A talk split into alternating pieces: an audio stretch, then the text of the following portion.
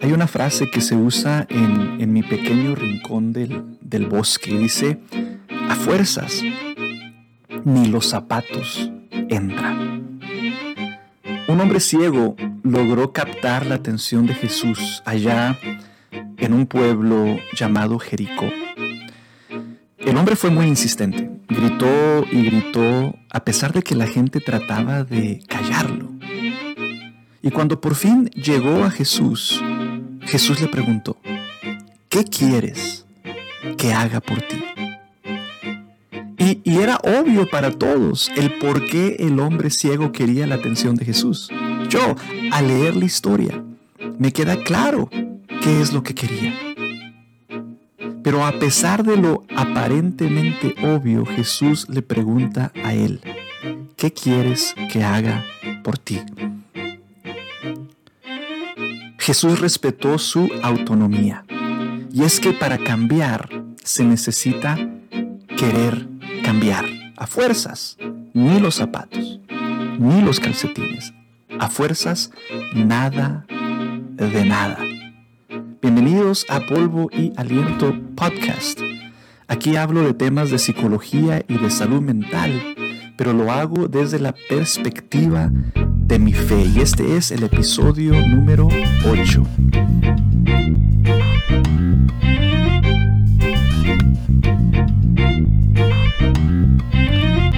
Hace muchos años conocí a un indigente que rondaba el estacionamiento de la iglesia. Y recuerdo que siempre andaba con una cubeta y una escoba. Él, lavaba carros y, la verdad nunca supe para qué era la escoba, nunca lo vi barriendo. Y se me acercó en varias ocasiones y con el tiempo desarrollamos cierta amistad, o por lo menos, eh, pues así quiero pensarlo yo, ¿no? Un día le pregunté por su familia y él me comentó que, tenía un hermano eh, que vivía en una ciudad a cuatro horas de distancia. Y, recuerdo que me quedé reflexionando después de esa interacción y pensé que sería bonito ayudarle a llegar con su hermano. Le hablé a varias personas, conocidos, y, juntos le, compramos ropa nueva y una maleta. Eh, al día siguiente lo busqué y le dije que le iba a ayudar a llegar con su hermano. Le di la ropa y la maleta. Le renté un cuarto de hotel para que se bañara, para que durmiera. Fui por él al día siguiente, lo llevé a la estación de camiones, le compré el boleto y me quedé con él hasta que llegó el camión, él se subió y se fue. Y yo me sentía como un pavo real, realizado. Pensaba que buena persona soy. Le cambié la vida a este hombre.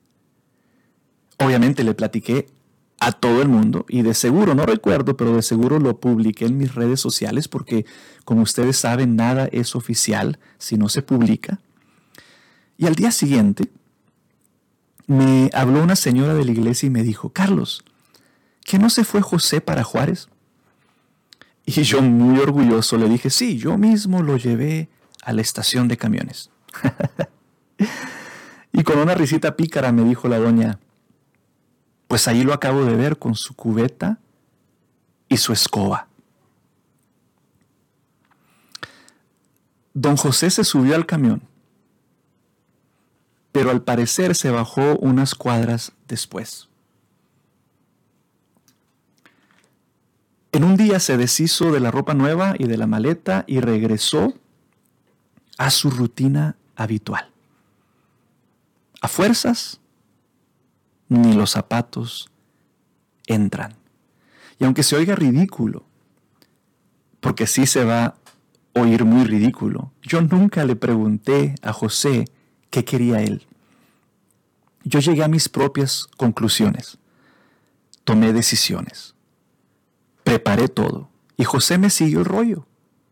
José me siguió rollo. Hice todo esto por mí, para sentirme bien yo, para que no me remordiera la conciencia a mí. No lo hice por él. Para cambiar se necesita querer cambiar. Una de las preguntas más frecuentes que la gente me hace cuando saben a qué me dedico es, ¿qué puedo hacer para que esa otra persona cambie? Y todos tenemos a alguien en nuestra vida, ¿no? Que, que quisiéramos que cambiara de alguna forma. Obviamente queremos lo mejor para esa persona y queremos verla bien, ¿no? Y yo sé que hablo en términos muy, muy generales, ¿no? Pero cuando me preguntan, ¿qué puedo hacer para que esa persona cambie? Yo siempre contesto con la siguiente pregunta. ¿Y esa persona quiere cambiar? A veces me preguntan, oye Carlos, ¿puedes hablar con fulanita? Y yo pregunto, ¿y fulanita quiere hablar conmigo? Porque se necesita querer cambiar para poder cambiar si aún queriendo es tan difícil el cambio, ¿no? Ahora imagínate si no se quiere. Y hay una frase muy común, ¿no? Se dice que querer es poder. Y es una frase muy cursi, muy trillada, una, una, frase casi, casi mágica, porque no voy a poder hacer algo simplemente porque quiero hacerlo. Así no funcionan las cosas, pero sí necesito querer hacerlo para poder, casi, casi un trabalenguas, ¿no? El punto es que necesito motivación. Si no quiero cambiar, no voy a cambiar.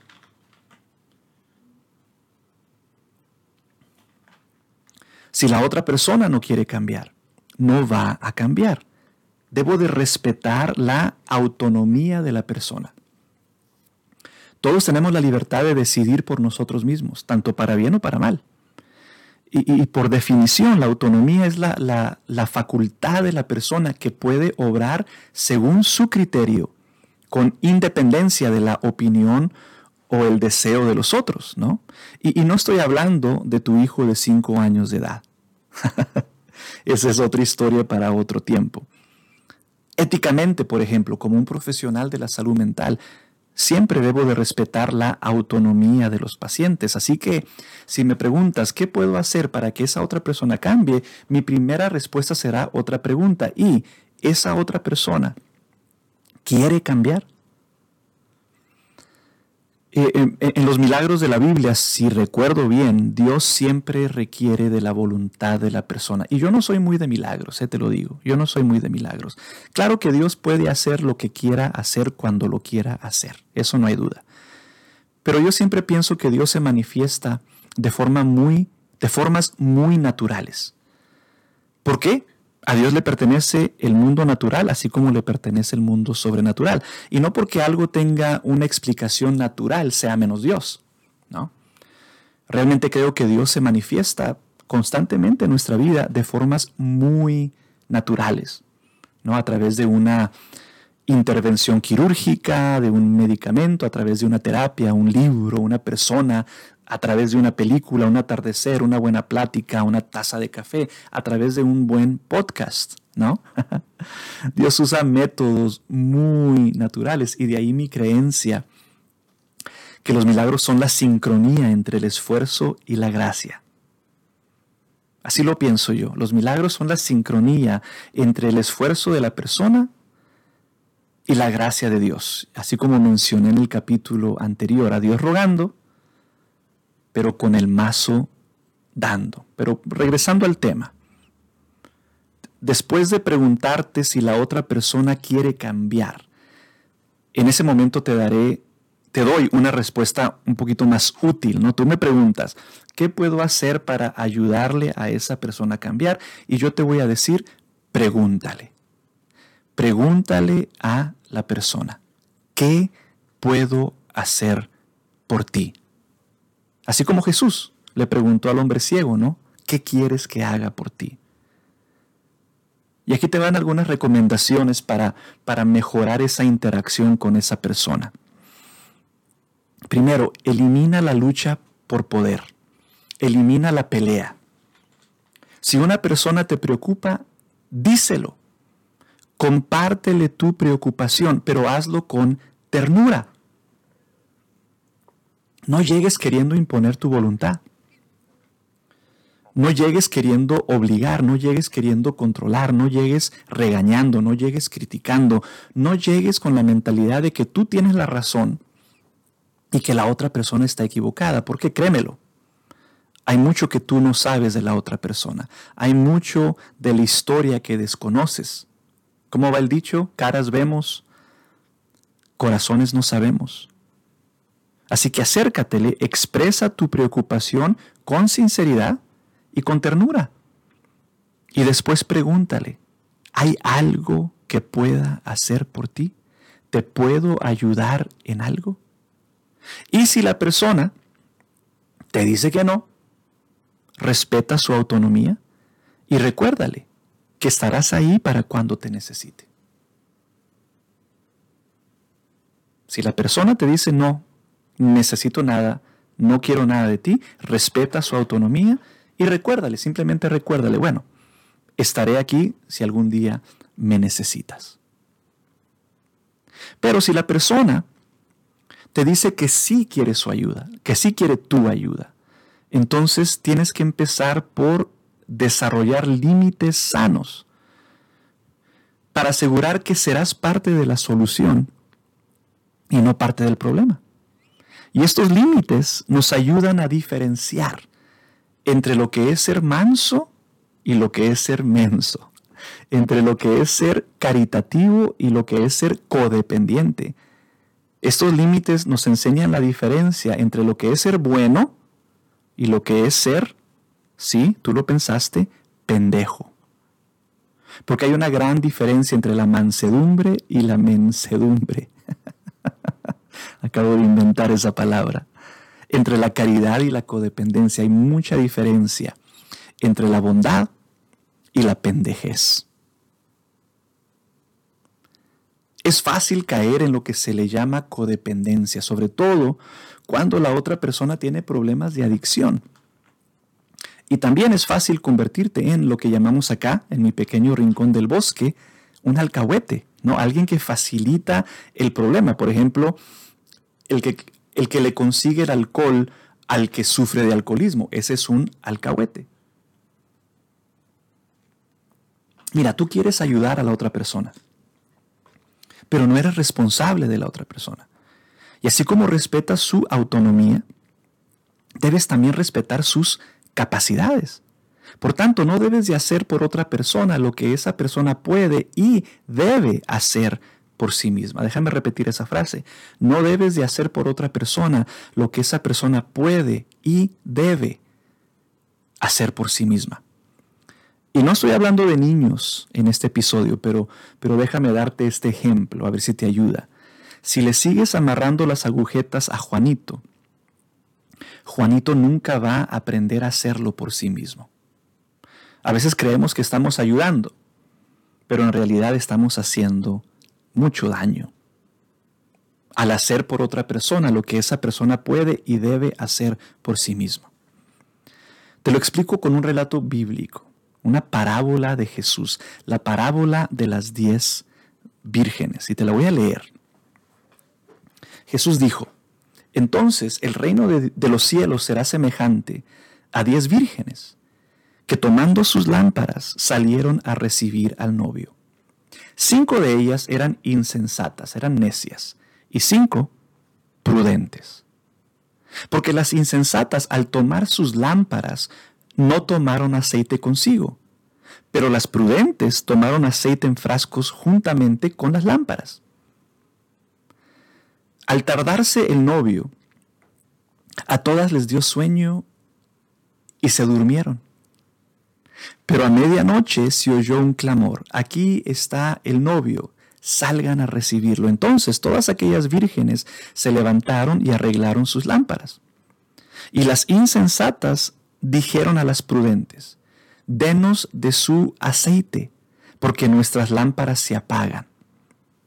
Pero las prudentes respondieron, no, no sea que no haya suficiente aceite para nosotras y para ustedes. Vayan más bien a los que venden y compren para ustedes. Mientras ellas iban a comprar, vino el novio. Y las que estaban preparadas entraron con él al banquete de bodas y se cerró la puerta. Después vinieron también las otras vírgenes, diciendo, Señor, Señor, ábrenos. Pero él respondió, en verdad les digo que no las conozco, velen, estén alertas, pues no saben ni el día ni la hora, ¿no? Siempre el final dramático, ¿no? Aquí el Evangelio de Matías, creo que el capítulo 25. Es fácil confundir la caridad con la codependencia. A ver, ¿qué es la codependencia? Voy a tratar de darte una definición un poquito simple y básica. La, codependencia es una condición emocional y conductual que previene el desarrollo de relaciones sanas y satisfactorias. O sea que la, la, codependencia resulta en relaciones unilaterales, en relaciones emocionalmente destructivas y en relaciones disfuncionales. La codependencia, por ejemplo, eh, eh, me lleva a necesitar la aprobación de la otra persona, a no querer quedar mal, a no querer molestar, a no querer hacer enojar a la otra persona. Me lleva a pensar que soy responsable de las emociones y decisiones de la otra persona. Me lleva a, sentirme culpable cuando la otra persona obra mal o cuando no hago lo que la otra persona me pide me lleva a perder mi propia identidad en la identidad de la otra persona. Mi vida ya no es mía, sino que gira alrededor de la otra persona. Yo ya no tengo mis propias metas ni mis propios intereses. Todo lo que soy depende de la otra persona. Me estresa la otra persona, me siento responsable por ella, pero también menosprecio sus capacidades. Creo que la otra persona me necesita y no puede sin mí. ¿Y qué podemos aprender entonces de esta parábola de las diez vírgenes? Primero, las vírgenes necias les dicen a las otras, denos de su aceite, denos de su aceite. Y las vírgenes prudentes responden, no, no sea que no haya suficiente para nosotras. Mira, la caridad es como la zarza que arde, pero no se consume. La caridad es una paradoja muy interesante. Piénsalo, mira, la caridad nos lleva a darnos, pero no nos quita nada. Al contrario, nos da, nos alimenta. Al dar, recibimos.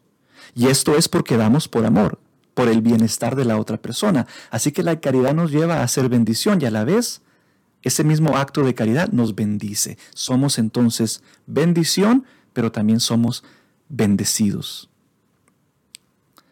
La codependencia, sin embargo, resulta en dar hasta que nos quedamos vacíos. Nos quita, nos debilita, nos enferma. Damos y nos quedamos sin nada. Y esto es porque damos no por amor. Damos no por el bien del otro, sino por un falso sentido de responsabilidad, para, para evitar conflictos e incomodidades, ¿no? Para quedar bien con la otra persona que tiene cierto control sobre nosotros y que está logrando cierta manipulación emocional. La caridad sucede en libertad, se da libremente. La codependencia es más bien forzada, es más bien obligada. La caridad me permite decir no sin sentirme culpable. Escúchame bien, la caridad me permite decir no sin sentirme culpable. La codependencia no me permite decir que no. No me permite decir que no. Otra cosa que podemos aprender aquí es que las vírgenes prudentes, a pesar de decir no, sí se preocuparon por las vírgenes necias. Y les dijeron, vayan más bien con los que venden y compren para ustedes. Les dieron una buena recomendación, les dieron dirección, las animaron, pero no fueron alcahuetes. No hicieron por las necias lo que ellas podían y debían hacer por sí mismas. Mira, el problema de las vírgenes necias no era que no tenían aceite. El problema es que eran necias, eran insensatas. Y los necios, mientras les sigas amarrando las agujetas, nunca se las amarrarán, ellos solos. ¿no? Siempre digo que la psicología eh, no es para los necios. no es para los que quieren que otros hagan las cosas que les pertenece hacer a ellos. Así que aunque dijeron que no, las vírgenes prudentes sí se preocuparon, sí fueron compasivas, pero no fueron alcahuetas. Lo tercero que puedo aprender es que la caridad me lleva a reconocer en el otro a una persona capaz, a una creación de Dios, a una persona con dignidad y con potencial. La caridad no me permite sentir lástima. ¿Por qué? Porque la lástima deshumaniza. La lástima deshumaniza. Las vírgenes prudentes creyeron en la capacidad de las necias de solucionar el problema por sí mismas. Eran capaces de hacerlo ellas. ¿no? Así que esta parábola nos invita a tomar inventario de nuestras relaciones, a contestar la siguiente pregunta, ¿actúo por caridad o actúo por codependencia? Esa es la pregunta. ¿Actúo por caridad o actúo por codependencia?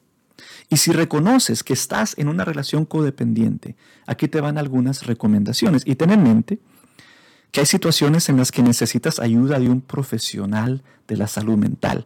Estas son eh, recomendaciones que tú puedes llevar a cabo eh, día a día. Primero, pasa tiempo sola, solo. Reconéctate contigo mismo, contigo misma. Identifica y acepta tus emociones y trabaja con ellas. Reflexiona, medita, ora, aprovecha este tiempo en soledad contigo mismo. Segundo, participa en actividades que te interesan. ¿Qué te gusta hacer? ¿Qué es lo que te gusta hacer? La codependencia nos lleva a negarnos a nosotros mismos. Este es un tiempo entonces de redescubrir tus intereses y de participar en actividades que te gustan y que disfrutas. Tercera recomendación, interactúa con personas con las que tienes una relación sana. Visita a otros familiares, visita a otros amigos, planea un convivio, una cena o un café, si hay una vida fuera, o sea, si hay una vida fuera de esta relación codependiente, si la hay, búscala. Y estas cosas te, te ayudarán a decir no cuando tienes que decir no. Y te ayudarán a redescubrirte a ti mismo, a ti misma, y te recordará cuál es tu propósito y tu potencial. Así que, pasa tiempo en soledad, reflexiona, medita, ora, participa en actividades que te interesan, ¿no? Redescubre aquellas cosas que te gustan, que disfrutas y participa en ellas. Interactúa con personas con las que sí tienes una relación sana. Visita a otros familiares y amigos. Haz un convivio, una cena, un café, porque sí hay vida fuera de esa relación codependiente. Sí la hay, tienes que buscarla y encontrarla. Y si haces estas cosas, vas a poder empezar a decir no cuando tienes que decir no. Vas a empezar a redescubrirte y vas a empezar a recordar tu propósito y tu potencial. Llego al fin de otro episodio de Polvo y Aliento Podcast. Te pido una última cosa. Por favor, sobre todas las cosas, sé bueno y haz el bien. Y recuerda que a fuerzas, nada.